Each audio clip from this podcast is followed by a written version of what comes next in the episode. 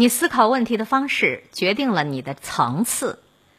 这两年有一个词叫“降维打击”，大概意思就是以高级生物去打击低级生物，啊，一打一个准儿。要想跳出生活的困境，要想过上高层次的人生，需要这样的降维打击。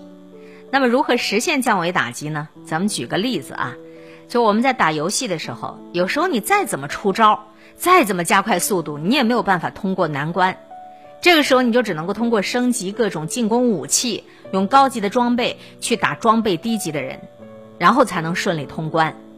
游戏它有时候也是现实生活的一种隐喻。当你用低维度的视角去看某一个问题的时候，你感觉哎呀，它没有办法解决。可是，但你。站在更高的一个维度去看它，也许就变成了一个很简单的问题，甚至连这个问题本身它都消失了。就像马车时代，大家都在寻找更快的马，可是当汽车被发明出来以后，这个问题就不存在了。思维层次的差别就是高度之差，而高度之差带来的就是全方位的差异。所以，提升我们的思维层次，站在更高的认知维度上理解一件事情，感知周围的变化。人生才能够加速升级。四大思维层次，来来来来，感觉一下你在哪一个层次看世界？第一层，抱怨型思维，典型的思考模式都是你们的错。当问题发生的时候，处在这个理解层次的人，首先就会把它归结为环境不好。比如说，工作不顺利，是因为我的同事们太奇葩，没有晋升的机会。哎，我们这单位就没有好的晋升机制。总之，处于现在的这个困局，就是所有人的问题，是环境的问题，甚至是时代的问题，它就不是我自个儿的问题。那么，这种人寻找解决办法，也都是顺着改变周围的环境的这个道路去思考的。比如说，我跳槽；比如说，我抱怨同事。这类人最典型的特征就是喜欢抱怨。你跟他接触的时候，哎呀，他简直负能量满满。这样的人对世界的理解死死的被困在了环境这个最底层，从而给自己带来了很多很多的困难。我们再来看第二层的人，行动型思维，典型思维模式就是我还不够努力。处在这个理解层次的人，觉得可能自己做的不够多啊，才会导致问题的出现。他们就是人们眼中的行动派、实干家。他们相信，只要持续努力，事情一定就会有转机。但是，努力了，所有问题就一定能够被解决吗？世界上有些事情就像麻，它虽然乱，但是只要你投入极大的意志力去行动，花功夫一点一点、一点一点的去理，总能够理得清楚的。这就是努力的意义。但是更多的事情，它像水，它是一盆很脏很浑的水，你花再大的力气，你也不能把它洗干净，所以你只能够等，时间一长。杂质一沉淀，水自然就清了。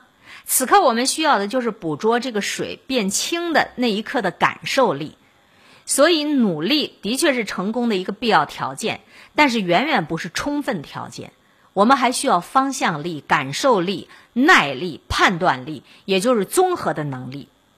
那再来看第三层的人，战术型思维，典型的思考模式就是方法总比困难多。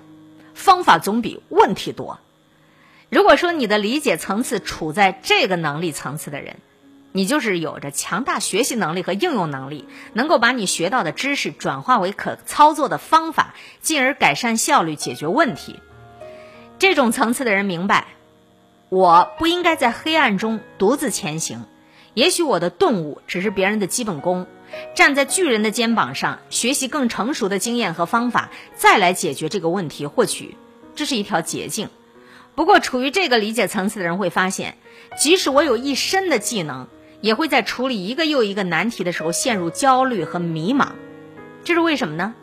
因为选择错了问题，在着手解决问题之前，必须弄清楚自己要解决的问题是什么。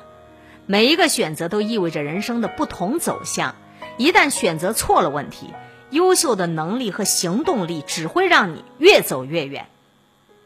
第四个层次的人，选择型思维，典型的思考模式就是：什么才是更重要的呢？你看，我们的时间精力都有限，这就决定了我们必须在纷繁复杂的事物中找到什么可以做，什么不可以做，什么更重要，什么可以忽略不管它。这就是做选择题的能力。选择什么，首先基于信念，你相信什么是对的；其次是价值观，你认为 A 和 B 哪个更重要；最后就是规条，也就是做人做事的原则。这个就像是公司的规章制度啊，每个人都有自己的规则。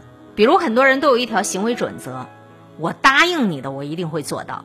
背后其实是源于两条价值观：说到做到等于诚信，而诚信大于一切，这是我的准则。规条存在的意义就是帮助我们更高效的做出选择，我们不用每次都思考，每次都讨论，互相权衡去比较。最后要说的是，大格局的人就是顶级思维层次的人。有一句谚语啊。说再大的烙饼，它也大不过烙它的锅。意思就是你可以烙出大饼来，但是你烙出的饼再大，它也得受烙他的那口锅的限制。哎，你未来的人生就像这张大饼一样，是否能够烙出满意的大饼，完全取决于烙他的那口锅。这就是所谓格局。当你和别人拼手段的时候，人家已经在拼格局了。有的人面对千变万化的世界。常常是自满自足、浅尝辄止；有的人思想抵达通透层，保持独立的人格，拥有独立思考和判断是非的能力，坚守为人处事的原则，不断获取新的知识，站在问题的高度来思考问题。拥有大格局的人，在人群中会自然散发不一样的气质，谦恭却有内涵，温和却有力量。他们从读过的书。走过的路，见过的人当中，提升自己思想的深度、眼界的宽度以及胸怀的广度。人生这盘棋局，全部都由格局来决定。有怎样的格局，你就有怎样的结局。